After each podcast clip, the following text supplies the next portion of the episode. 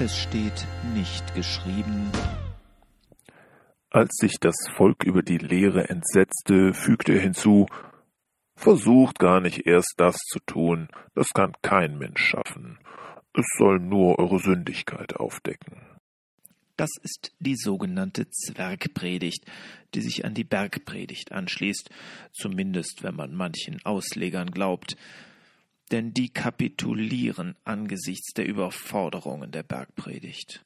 Ein Fluch gilt schon als Mord, ein lüsterner Gedanke als Ehebruch und die Höflichkeitslüge als Meineid? Wir sollen die andere Backe hinhalten und die Feinde lieben? Das kann Jesus nicht so meinen. So zu leben ist doch unerreichbar. Und da das sowieso niemand schafft und uns ohnehin vergeben wird, lautet die Folgerung, Jesus wollte uns mit der Bergpredigt nur deutlich machen, dass wir das Gesetz gar nicht einhalten können, also auf ihn als Erlöser angewiesen sind. Die Ansprüche der Bergpredigt werden damit zu Sternen, die zwar nachts Orientierung geben, doch da man sie nicht erreichen kann, muss man sich gar nicht erst nach ihnen ausstrecken. Aber in Wirklichkeit schließt Jesus seine Rede mit diesem Bild. Wer diese meine Rede hört und tut sie, der gleicht einem klugen Mann, der sein Haus auf Fels baute. Matthäus 7, Vers 24.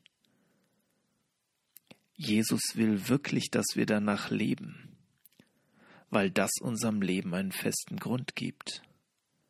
Wenn er uns das zutraut, sollten wir es doch versuchen. Nicht, weil es uns auf Anhieb gelingen wird, sondern weil man es üben muss, um darin besser zu werden. Wer angesichts des dicken Wörterbuchs einer Fremdsprache und der Grammatik mit all ihren Regeln und Ausnahmen erkennt, dass er sie sowieso nie ganz beherrschen wird, kann gleich aufgeben.